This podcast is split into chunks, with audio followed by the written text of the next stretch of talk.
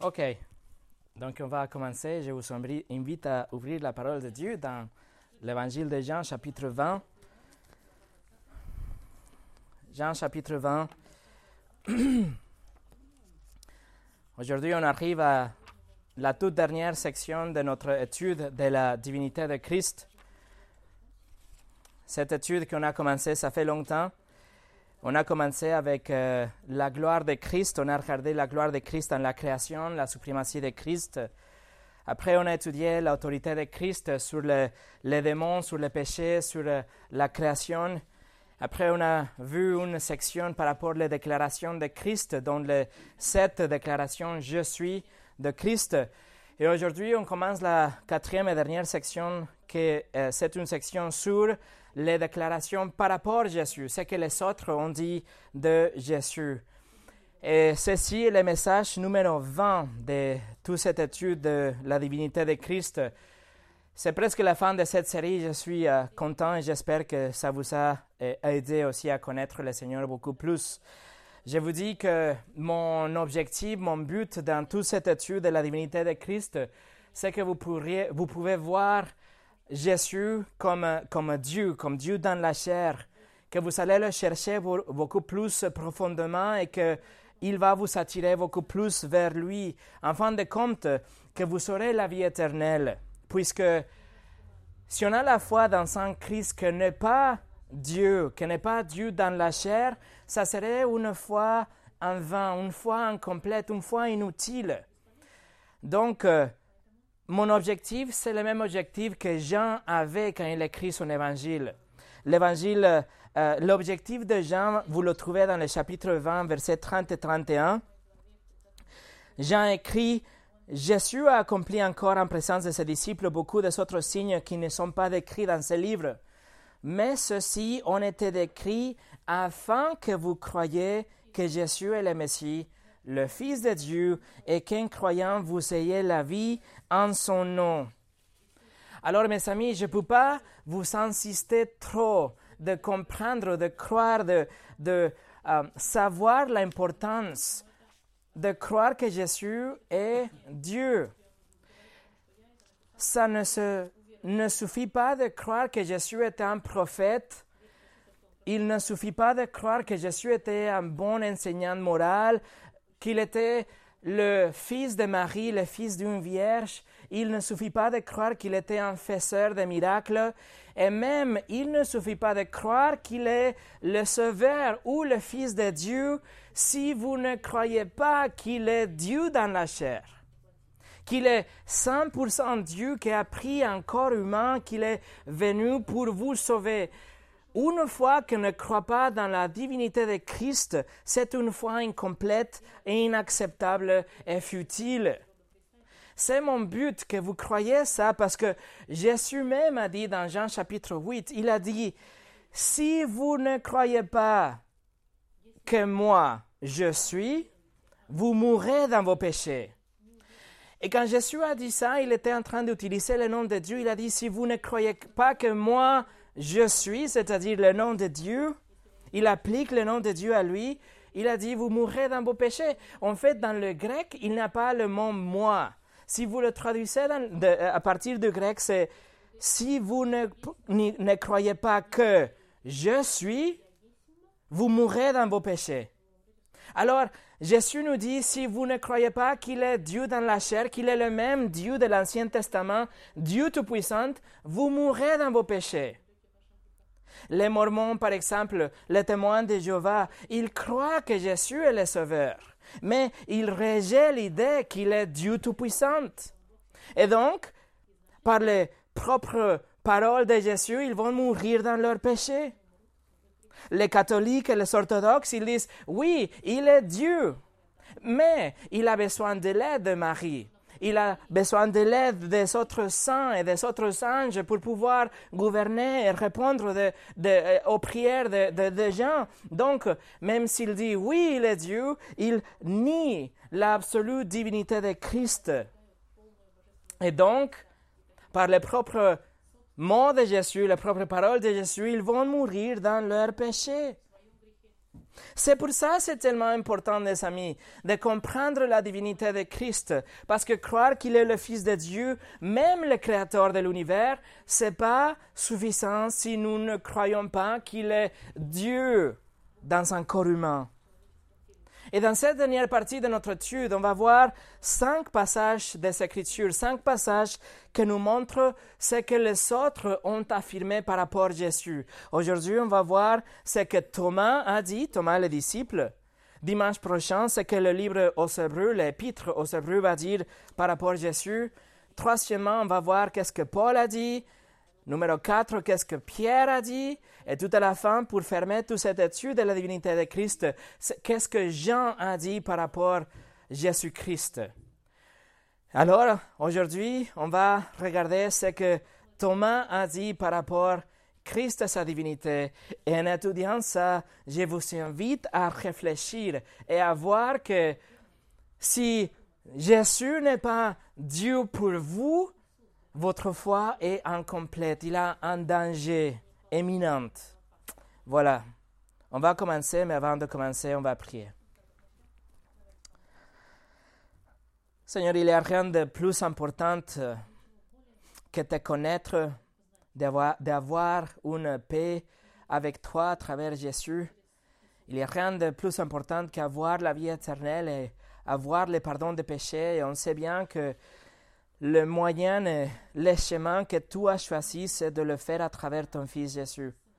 Alors aujourd'hui, je te demande et je t'en supplie, Seigneur, que tu ouvres le cœur de tous ceux qui sont ici et tous ceux qui vont entendre cette étude après, pour qu'elles puissent venir dans un endroit de vraie foi, un endroit où ils vont recevoir Christ comme leur Dieu et leur Sauveur, leur Seigneur. Seigneur, bénis chaque personne ici. Remplis-nous avec ton Saint-Esprit pour qu'on puisse avoir la connaissance, la, sagesse et la foi pour croire en toi comme tu veux qu'on croit. Au nom de Jésus. Amen. Alors, le message d'aujourd'hui s'appelle donc Thomas a dit Mon Seigneur est mon Dieu. Thomas, mon Seigneur est mon Dieu.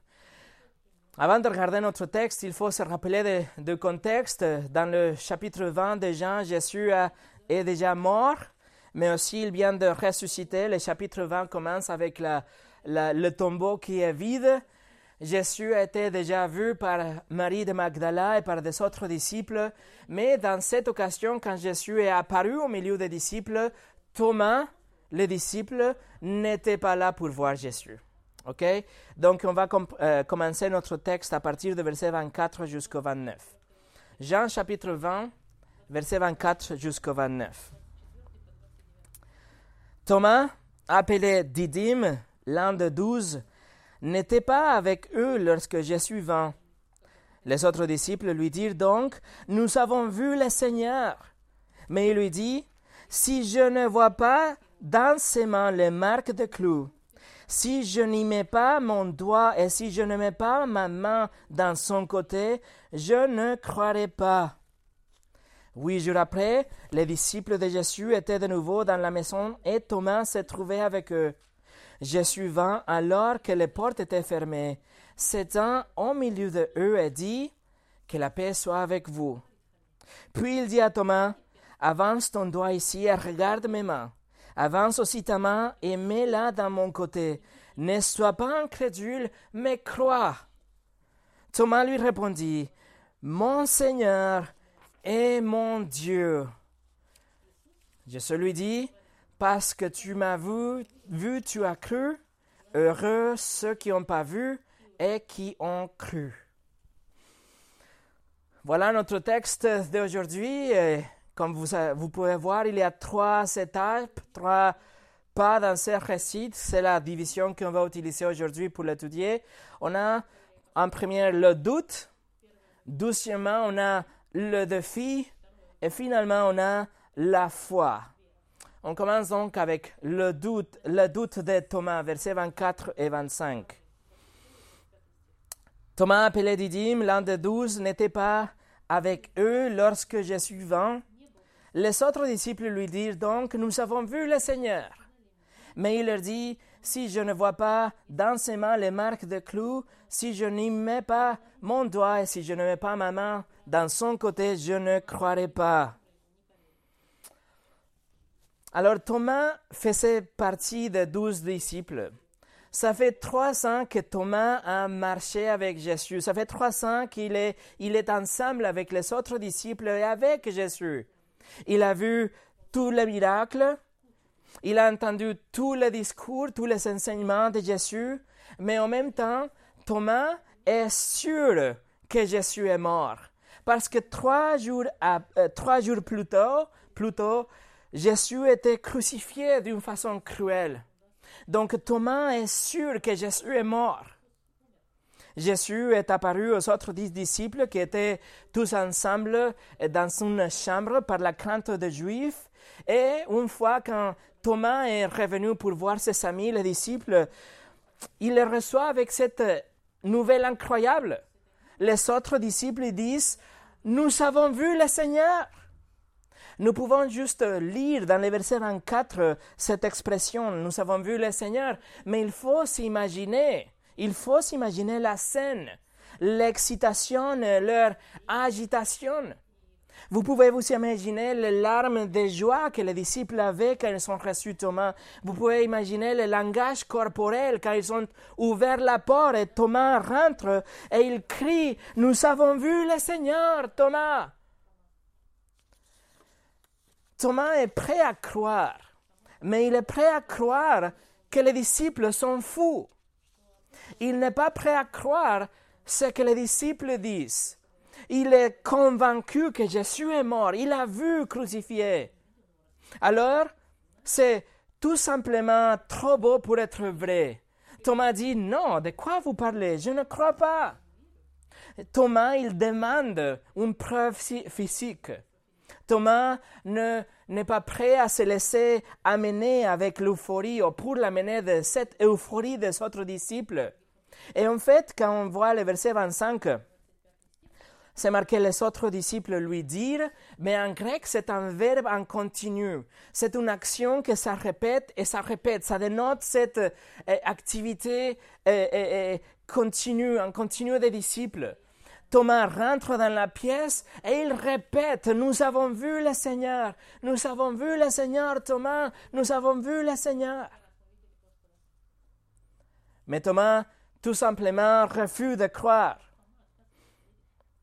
Et les prochains huit jours de Thomas, ça va être huit jours de, doute, d'amertume, de douleur, d'incrédulité. Thomas, refuse de croire, il ne veut pas croire. Cela nous montre que les disciples n'étaient pas des gens faibles, comme les sceptiques veulent nous faire croire. Les disciples n'étaient pas des gens naïfs qui croient tout. Les disciples n'étaient pas des gens qui étaient stupides. Thomas, il ne veut pas se laisser prendre avec l'euphorie et l'excitation des autres. Il ne veut pas être convaincu s'il n'y a pas une preuve. Il ne se laisse pas amener par, le, par les vagues de, de, de, de, euh, de cette déclaration et cette émotion que les autres disciples ont. Il veut être raisonnable. Il est quelqu'un de, réfléchi. Et donc Thomas dit, non, je doute. Au moins, s'il n'y a pas d'une preuve physique, je ne veux pas croire. Thomas était étiqueté comme quelqu'un de douteux. Il y a des expressions dans des cultures qu'on appelle quelqu'un Thomas quand il doute beaucoup. Mais en réalité, il faut comprendre, mes amis, que les autres disciples, ils savaient aussi douter. Avant de la résurrection, avant d'avoir vu Jésus ressuscité, les autres disciples, ils avaient douté aussi. Marc chapitre 16, Luc 24. Il savait même douter les prophéties que avaient prédit la résurrection de Messie. Dans Jean 20 et, et Luc 24, on voit que tous les autres disciples avaient aussi douté. Alors, qu'est-ce que fait la doute de Thomas différent des autres doutes? Ou qu'est-ce que fait Thomas que soit différent aux autres disciples qui avaient aussi douté? La réponse, je pense que c'est la doute, c'est le produit de ce mélange de douleur et de, de, chagrin à cause de la mort de son ami. Après la mort de, de, Jésus, il a tellement de peine qu'il doute, mais il refuse de croire. Il a perdu tout espoir. Thomas, il a conclu dans son cœur, il a dit, Jésus était mort, donc tout était affreux. Il n'y a, il a rien que pour me changer, il n'y a rien que pour me donner de l'espoir. Jésus est mort. C'est cette peine et cet euh, euh, chagrin qu'il a qui fait qu'il refuse de croire. Numéro 2, le défi. Versets 26 et 27. Huit jours après, les disciples de Jésus étaient de nouveau dans la maison et Thomas se trouvait avec eux. Jésus vint alors que les portes étaient fermées, s'étend au milieu d'eux et dit Que la paix soit avec vous. Puis il dit à Thomas Avance ton doigt ici et regarde mes mains. Avance ta main et mets-la dans mon côté. Ne sois pas incrédule, mais crois. Alors Jésus se matérialise au milieu de cette chambre. Il avait fait la même chose huit jours euh, plus tôt. Mais ici, Jean est, spécifique quand il est en train d'écrire son histoire. Il veut préciser que Thomas était là. Et on a l'impression que juste après euh, il salue à tout le monde, il tourne son regard vers Thomas directement, il se concentre sur Thomas et il conteste son incrédulité avec la preuve physique de sa résurrection. Jésus n'a pas besoin vraiment de montrer ses mains à Thomas, mais dans sa compassion et dans sa gentillesse, il accorde la requête de Thomas, il donne ce qu'il cherchait. Et cela nous montre que Dieu ne vous abandonnerait pas lorsque votre foi est faible. Lorsque votre foi est par terre, il va vous montrer quelque chose, il va vous donner ce que vous cherchez. Avec condescendance, il va vous donner des choses, il va vous donner de la foi, il va vous aider dans votre incrédulité. Grande est sa fidélité, comme on change de temps en temps, et il me gardera aussi. Quand ma foi est faible, il est là pour me soutenir. 2 Timothée chapitre 2 nous dit, si nous sommes infidèles, il reste fidèle. Lui reste fidèle, car il ne peut pas se renier lui-même. Alors, Jésus apparaît et il répète avec amour, c'est le, même mot que Thomas avait dit huit jours bientôt, et, plus euh, tôt.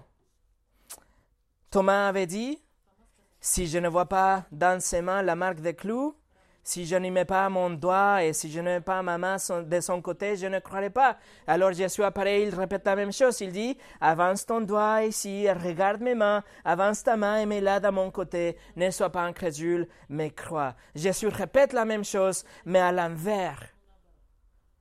Il invite à Thomas à regarder l'évidence et croire.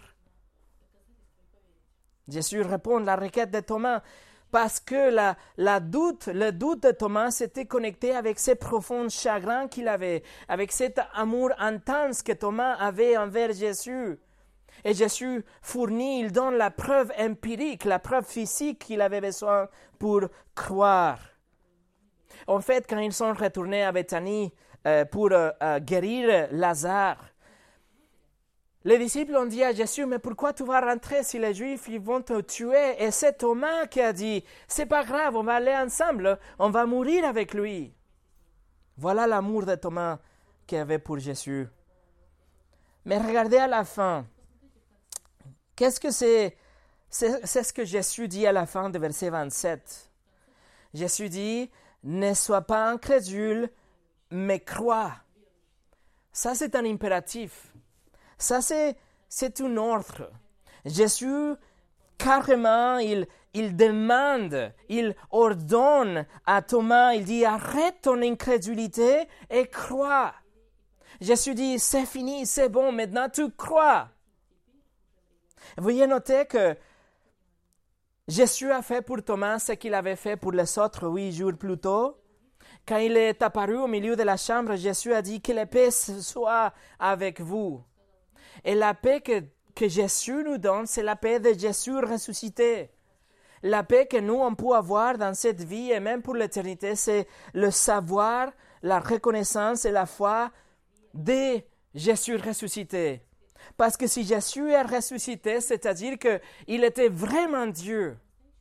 C'est-à-dire que oui, il est mort parce qu'il était un vrai homme, mais ensemble avec sa nature humaine, il avait une nature divine qui fait qu'il soit ressuscité. Et comme il est ressuscité, cela nous donne la assurance que notre salut a été accompli et fini, qu'on a été vraiment racheté, qu'on peut avoir vraiment la vie éternelle. Le Seigneur n'était pas très occupé en, gouvernant l'univers qu'il ne pouvait pas s'occuper de Thomas. Mais on a l'impression que ce rendez-vous, cette apparition était pour le bénéfice de Thomas seulement. Il se souciait de lui, de son doute, de sa crainte, de sa peine. Et il, il n'est pas venu à Thomas avec une forte réprimande. Jésus n'est pas venu et dit Honte à toi, Thomas, pourquoi tu ne crois pas Non, au contraire, il apparaît, il dit Que la paix soit avec vous. Thomas, tu vas voir Regarde. Voilà l'amour de Dieu. Et c'est une des choses qu'on célèbre lors de la Sainte Seine. Nous nous souvenons des blessures de Jésus, nous nous souvenons de ses mains qui ont été percées, son, son côté aussi. On proclame que Jésus est vraiment mort, mais qu'il est vraiment ressuscité, qu'il est vivant aujourd'hui et qu'il va revenir et qu'il nous donne une paix réelle aujourd'hui grâce à ses résurrections et une paix éternelle grâce à la vie éternelle que nous on aura aussi. Numéro 3, la foi. Versets 28 et 29. Thomas lui répondit, Mon Seigneur est mon Dieu. Jésus lui dit, Parce que tu m'as vu, tu as cru. Heureux ceux qui n'ont pas vu et qui ont cru. Mon Seigneur est mon Dieu. Ces phrases cette déclaration est considérée probablement la plus claire déclaration, affirmation de la divinité de Christ dans le Nouveau Testament. Thomas a utilisé le doux mot le plus élevé qu'il pouvait trouver. Il a dit Mon Seigneur, c'est le grec kurios, que ça veut dire, c'est la traduction en fait du nom de Dieu de l'hébreu au grec. Et mon Dieu, c'est le mot théos, le mot pour Dieu. Il dit Mon Seigneur est mon Dieu. Et Merrill Tenney, un professeur du Nouveau Testament et de grec, a dit ça. Il écrit pour un juif d'appeler un autre humain Mon Seigneur est mon Dieu serait presque incroyable. Thomas à la lumière de la résurrection et applique le titre de Seigneur et de Dieu à Jésus, ces douze appellations étant des titres de divinité. Il n'y a pas de question avec cette déclaration magnifique. Il est en train de déclarer et affirmer la divinité de Christ. Il dit, oui, tu es Dieu, tu es Seigneur. Mais bien sûr, il y a des groupes comme les témoins de, Jéhovah qui vont nier la divinité de Christ et qui vont dire que Thomas était confus dans ce moment-là, qu'il ne savait pas ce qu'il disait. Mais vraiment, ils, vont dire aussi que quand Thomas a dit ça, il a regardé Jésus, il a dit Mon Seigneur, et qu'après Thomas, il a regardé vers le ciel, il a dit Et mon Dieu. Mais vraiment, quiconque voit autre chose que la divinité d'ici, la divinité de Christ ici, doit imposer avec force au texte des conclusions malhonnêtes et préméditées. Mais si on laisse le texte parler lui-même, on ne peut pas échapper le fait que Thomas a dit Tu es Seigneur et tu es Dieu. Non, tu es mon Seigneur et mon Dieu. La divinité de Christ est claire. Et en fait, tous les arguments contre la divinité de Christ, ils s'arrêtent ici, parce que Jésus n'a pas corrigé Thomas. Les autres disciples n'ont pas chargé Thomas avec la blasphème pour appeler Jésus Dieu, mais c'était tout à fait clair pour tout le monde. Pour chacun d'entre eux était clair. Jésus est Dieu. Mon Seigneur et mon Dieu, Veuillez noter que Thomas n'a pas dit Tu es le Seigneur de tout et tu es le Dieu de l'univers. Mais il a fait personnel, il a rendu personnel. Il a dit, il a dit Tu es mon Seigneur, tu es mon Dieu. Quelle déclaration plus magnifique qu'on trouve ici de Thomas. Spurgeon a dit par rapport à ça. Thomas maintenant déclare solennellement la foi qu'il avait rejetée. Je ne croirais pas, avait-il dit, à moins que, à moins que, à moins que. Maintenant, il croyait nettement plus que certains d'entre les autres apôtres, et il le déclare ouvertement. Voilà la déclaration de Thomas. Est-ce que vous avez déjà confessé la même chose de votre cœur? Est-ce que vous avez cru et confessé que Jésus est votre Seigneur, c'est-à-dire votre Maître, votre Roi, votre Sauveur, votre propriétaire? Voilà qu'est-ce que ça veut dire Seigneur. Est-ce que Jésus est votre Dieu, c'est-à-dire le Créateur, le Souverain, votre seul espoir? Ça, c'est, voilà à quoi ça ressemble, la foi qui sauve. Une foi qui disent, moi que ça, c'est pas la foi qui sauve. Premièrement, Jésus est Seigneur. Il faut comprendre que dans ces jours-là, le peuple, les gens, ils devaient confesser que le César était le Seigneur. Ils devaient confesser César et le Kurios en grec. Ils devaient dire que l'empereur était le chef, que l'empereur était le maître, que l'empereur de Rome était le propriétaire de tous. Il devait dire, tous les citoyens de, Rome devaient confesser qu'ils étaient ses sujets. Ils devaient obéir la volonté de César, ils devaient obéir la volonté, travailler et voir que tout ce qu'il avait commandé soit accompli. Toute personne qui agissait en dehors du plan de l'empereur était un ennemi du roi, ennemi de César, de Seigneur, de Curios.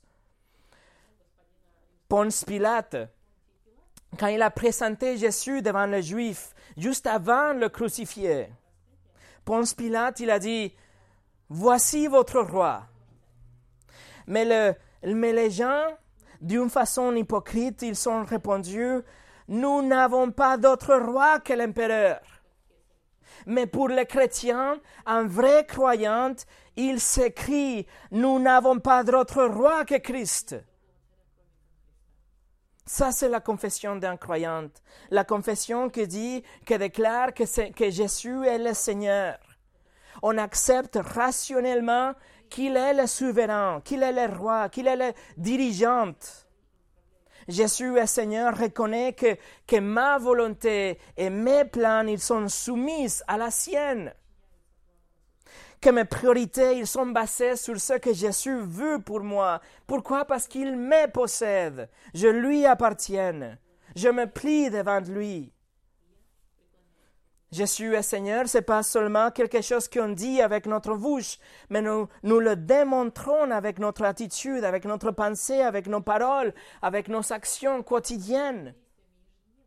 Jésus est Seigneur, il le met en tête de notre liste de tâches.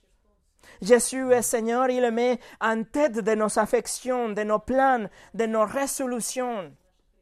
Il est avant votre famille, avant vos loisirs, avant vos portefeuilles, avant vos amis. Tout simplement, bref, il est avant vous, avant tout ce que vous avez et par-dessous de tout. C'est ça, Jésus est Dieu. Jésus est Seigneur, pardon. Et s'il est vraiment votre Seigneur, alors vous avez confiance qu'il va vous protéger, qu'il va vous guider, qu'il va pourvoir pour vous, qu'il est votre roi, que vous protège et vous aime. Jésus est Seigneur. Voilà qu'est-ce que ça veut dire. Mais dans ces cas, et pour moi, Jésus est mon Seigneur. Doucement, Jésus est Dieu. Thomas a dit, mon Seigneur est mon Dieu. Dieu, mon Dieu, ça veut dire que le Dieu invisible, le Dieu de l'univers, il a devenu une personne dans la personne de Jésus-Christ, dans le premier Noël. C'est-à-dire que Jésus est le créateur de l'univers, qu'il est le gouvernant du cosmos, qu'il soutient toute la vie. Jésus doit être le seul que vous louez, celui à qui vous chantez, vous dépendez de lui, et il vous donne la vie et la vie éternelle. Dieu, Jésus est Dieu, ça veut dire qu'il est le vrai Dieu, qu'il n'a pas d'autre Dieu pour vous, qu'il est le législateur, qu'il est le juge ultime des morts et des vivants. Jésus est Dieu Tout-Puissant. Jésus est le Dieu Tout-Puissant, le seul Dieu omniscient, omniprésent, avec un amour infini, un amour parfait. Jésus est Dieu, ça veut dire que ses miséricordes sont nouvelles chaque matin, qu'il ne dort, qu'il ne se fatigue pas, qu'il est prêt à entendre vos prières, qu'il est notre refuge, notre bouclier, qu'il donne la vie, mais aussi qu'il la reprend. Jésus est Dieu, ça veut dire qu'il est parfait, qu'il est glorieux, qu'il est majestueux, qu'il est éternel. Jésus est Dieu. Jésus est mon Dieu. La confession de foi d'un chrétien ne peut pas être mieux que ça. Mon Seigneur est mon Dieu. Et la confession d'un chrétien ne peut être moins que ça. C'est une vérité, c'est une vérité dans laquelle ou par laquelle on va vivre. Et c'est une vérité et par laquelle on va mourir. Et c'est une vérité avec laquelle et par laquelle on aura la vie éternelle. Jésus est mon Seigneur et mon Dieu.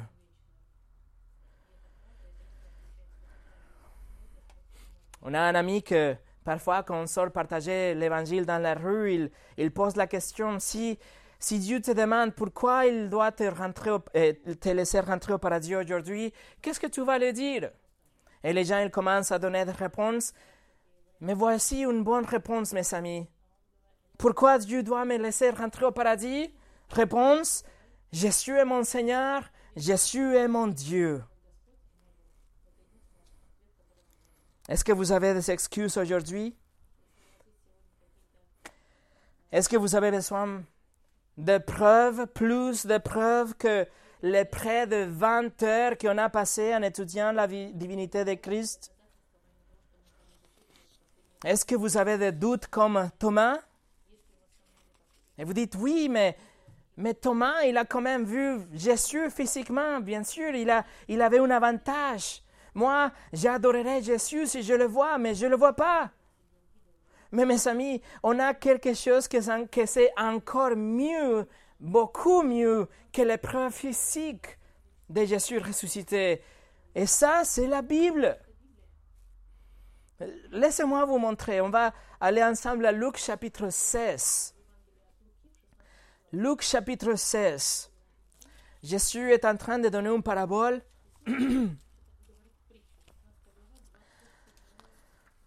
il est en train de donner une parabole et euh, il a un homme qui est allé en enfer. C'est un homme riche qui est allé en enfer et il demande à Abraham qu'il le laisse partir pour avertir sa famille qu'il ne tombe pas dans le même endroit de punition. Regardez à partir du verset 27. Le riche dit, Je te prie alors, Père, d'envoyer Lazare chez mon père, car j'ai cinq frères. C'est pour qu'ils les avertissent, afin qu'ils n'aboutissent pas eux aussi dans ces lieux de souffrance. Abraham lui répondit, Ils ont Moïse et les prophètes, qu'ils les écoutent.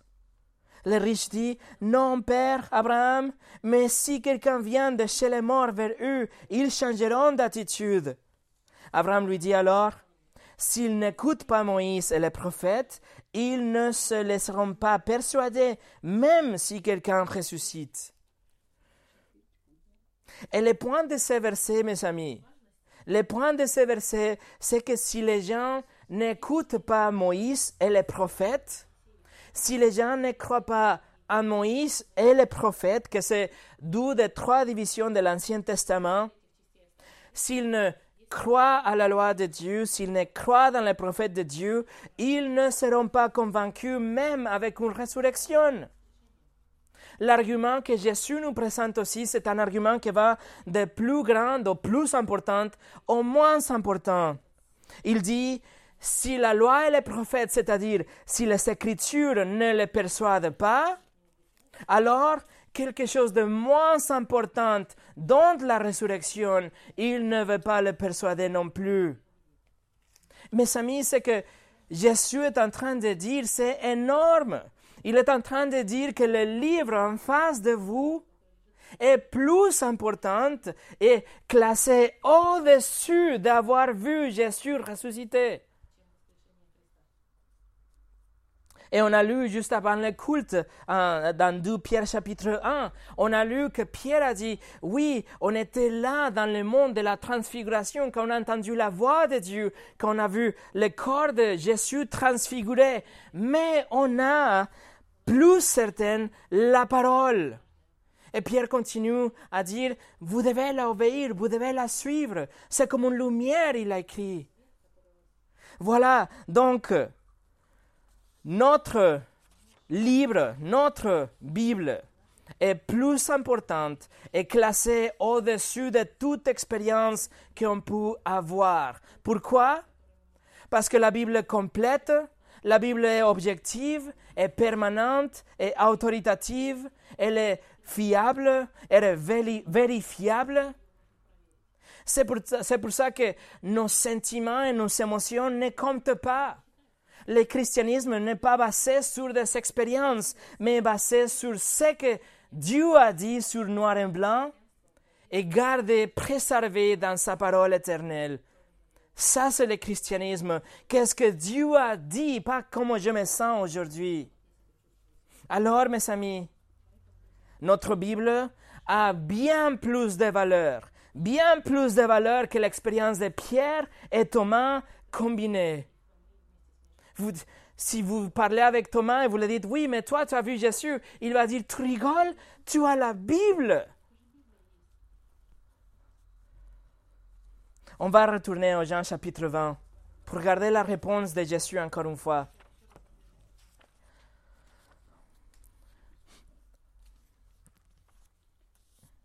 Jean chapitre 20, regardez la réponse de Jésus dans le verset 29. Parce que tu as cru, pardon, parce que tu m'as vu, tu as cru. Heureux ou bénis ceux qui n'ont pas vu et qui ont cru. Alors Jésus reconnaît que c'était un privilège pour Thomas de l'avoir vu, voir le corps de Jésus ressuscité, bien sûr, mais c'est quelque chose qui ne va pas se reproduire après ça. Une fois que Jésus est monté au paradis, personne ne l'a vu après, sauf, bon, à exception de euh, Paul et Jean dans le livre de l'Apocalypse, bien sûr, mais après ça, il n'y a personne qui a vu le corps de Jésus ressuscité. Et Jésus ici nous dit qu'il y a une bénédiction prononcée dans tout le monde, tous les gens qui vont croire sans avoir vu Jésus ressuscité. Et c'est ce que Jésus a prié dans le chapitre 17. Jésus est en train de prier et il dit, je prie, je ne prie pas pour eux seulement, c'est-à-dire les disciples en face de, lui. Il dit, mais encore pour ceux qui vont croire à travers de leurs paroles. Alors si vous croyez aujourd'hui en Jésus, vous êtes dedans cette prière. Jésus a prié pour vous, tous ceux qui vont croire sans avoir vu le corps de Jésus j'ai ressuscité. Vous êtes venus. C'est ce que, c'est ce que Jésus a dit à Thomas aussi. Parce que vous avez cru sans voir. L'écrivain de l'Épître aux Hébreux a dit Or, la foi, c'est la ferme assurance des choses qu'on espère, la démonstration de celles qu'on ne voit pas. La foi, c'est de croire, d'être sûr même sans avoir vu Jésus ressuscité. Et en fait, 40 jours après, quand Jésus est monté au paradis, personne ne le reverra, comme j'ai dit. La première épître de Pierre nous le dit aussi, chapitre 1, verset 8. Il dit Vous l'aimez sans l'avoir vu. Vous croyez en lui sans l'avoir encore vu. Et et vous vous réjouissez d'une joie indescriptible et glorieuse parce que vous obtenez le salut de votre âme pour votre foi. Alors c'est notre foi qui nous sauve. Nous sommes sauvés par la grâce à travers de la foi. On n'a pas besoin de toucher les mains de Jésus, de mettre notre doigt sur dans le marque, etc. On croit et on a une bénédiction spéciale. Voilà, la confession de Thomas était tellement radicale et tellement vraie que l'apôtre Jean n'avait pas besoin d'écrire rien d'autre après ça. Il peut juste poser son stylo et fermer son livre. Il peut juste laisser le lecteur dans ce moment de, de, foi. C'est le sommet d'une déclaration de foi. Et c'est ce que Jean a fait. Il pose sa plume, il écrit plus. Il y a le chapitre 21, mais le chapitre 21, c'est plutôt un épilogue de son livre. Et donc, il finit son livre avec la déclaration de Thomas et puis avec l'objectif de son livre qu'on a lu à tout à l'heure aussi, le verset 31 du verset 20. Mais ceux-ci sont été décrits afin que vous croyiez que Jésus est le Messie, le Fils de Dieu, et qu'en croyant vous ayez la vie en son nom. Point. Il pose son crayon, c'est fini. Alors l'objectif de Jean, c'est que vous passez, comme Thomas, de l'incrédulité à la foi. Que vous passez d'être un douteur à quelqu'un qui va croire avec tout son cœur. Peut-être aujourd'hui, vous avez des doutes et vous avez aussi des questions.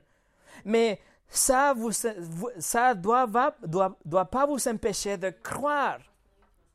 Et après, laissez que votre foi grandisse, se purifie après.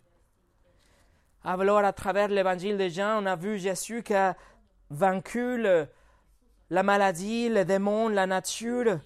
Il a vaincu le, les lois phariséiques, il a vaincu le chagrin, la douleur et même la mort. Mais avec Thomas, Jésus a vaincu aussi la doute. Il, il est vainqueur de l'incrédulité.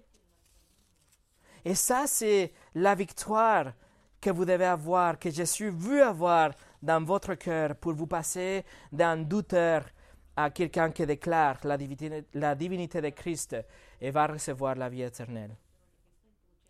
Pour nous préparer pour finir, écoutez ce que John MacArthur écrit. Certains disent qu'il n'était qu'un bon enseignant, mais les bons enseignants ne déclarent pas être Dieu. Des autres disent qu'il était un bon exemple, mais les bons exemples ne fréquentent pas les prostituées, les ivrognes et les politiciens douteux. Des autres disent que c'était un fou religieux. Mais les fous ne disent pas les genres de paroles qu'il prononçait, qu'il a prononcées, claires, lucides, riches et de, sens et pénétrantes. Les fous n'attirent pas les femmes et les enfants et folies ne cadrent pas avec l'intelligence de Pierre, de Jean, de Luc et de Paul. Des autres encore disent que c'était un imposteur religieux qui promouvait une superarchie, super, pardon, supercherie comme tous les autres soi-disant sauveurs. Mais les imposteurs ont la fâcheuse habitude de rester morts. Des autres disent que c'était un fantôme, mais les fantômes n'ont pas une chair qui se crucifie et du sang qui coule. Et beaucoup ont dit qu'il n'a jamais existé qu'il est, un mythe. Mais le mythe n'ordonne pas le calendrier de l'histoire l'histoire humaine. Qui est-il alors? Thomas avait magnifiquement compris. Il a regardé et a dit, Mon Seigneur et mon Dieu. Mes amis, je vous invite à regarder comme Thomas, regarder la blessure de Jésus par la foi, de comprendre à travers ces blessures la gravité de votre péché, le sacrifice du Fils de Dieu qui était commandé par Dieu pour pouvoir vous pardonner, qu'il était frappé, blessé et tué. Voilà le, le, paiement pour votre péché, la gravité de votre péché. Regardez le, les blessures de Jésus par la foi et comprenez combien Dieu vous aime comment il est sérieux par rapport au péché et comment, combien il est miséricordieux pour vous donner un sauveur qui est mort pour vous. Il a donné sa vie pour vous. Et aujourd'hui, vous pouvez, vous pouvez juste croire. Il faut rien faire. Il faut pas aller dans une religion, une église, ou, faire des efforts, ou avoir des traditions. Il faut croire. Mais à part la foi, il n'y a pas un autre moyen d'être sauvé. C'est juste par la grâce, à travers de la foi en Jésus-Christ. C'est ce que la Bible nous dit, le salut c'est par la grâce, c'est un cadeau de Dieu et il nous donne gratuitement parce que personne ne peut le acheter. Alors aujourd'hui, je vous invite, je vous en supplie, ne soyez pas incrédules, mais croyez. Croyez que Jésus est le seul chemin pour arriver à Dieu qu'il est mort pour votre péché, qu'il est mort pour vous, qu'il vous donne la vie éternelle et que vous devez juste vous détourner de vos péchés. Repentance et foi, c'est ce que la Bible nous dit. Croyez qu'il est mort, mais aussi ressuscité, qu'il est vivant aujourd'hui, qu'il règne et roule et gouverne l'univers, et qu'un jour il reviendra comme le juge, comme est en train d'étudier avec Jean Glass dans l'Apocalypse croyait qu'il était un homme, mais qu'il était 100% Dieu. Et si vous croyez ça, vous ne mourrez pas dans vos péchés, mais vous saurez la vie éternelle d'une façon gratuite. Alors, comme Thomas, déplacez-vous d'un doute à une assurance, d'une excuse, à une conviction, de la négation, à la déclaration, de l'incrédulité, à la foi, de l'enfer au paradis et déclarer avec lui, déclarer avec moi et avec tous les chrétiens dans l'univers, mon Seigneur et mon Dieu. Prions.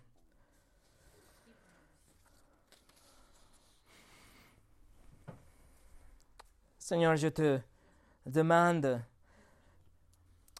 de te révéler à tous ceux qui n'ont pas la foi en toi, à tous ceux que leur foi est incomplète, que leur foi n'est pas solides, qui ne sont pas encore compris la divinité de Christ, qu'on peut arriver dans, dans un endroit de soumission et, d'accepter la Seigneurie de Christ dans leur vie, qu'ils continuent à vivre une vie de péché, une vie éloignée de toi, Seigneur, je te prie que tu le touches et que tu te révèles à travers ta parole pour qu'elle vienne, qu'elle arrive dans cet endroit de repentance et foi authentique comme Thomas. Et pour nous tous ici réunis, Seigneur, que cette déclaration nous rappelle que Jésus est vraiment le Seigneur. Et s'il est vraiment le Seigneur, on a des responsabilités envers lui. Il doit être notre première place, la première place dans notre vie. Et s'il est vraiment notre Dieu, alors qu'on a la confiance de venir vers lui dans la prière, qu'il n'est pas loin de chez nous, qu'il est juste à côté, prêt pour entendre nos prières comme notre Dieu et qu'il est tout-puissant, qu'il peut répondre à nos prières, qu'il peut nous donner tout ce qu'on demande, qu'il n'y a aucune situation qui est tellement grave ou grande qu'il ne peut pas résoudre. Il est Seigneur, mais il est aussi Dieu. Seigneur, merci pour ta parole, ta condescendance envers Thomas et qu'on peut aujourd'hui apprendre de son exemple. Au nom de Jésus. Amen.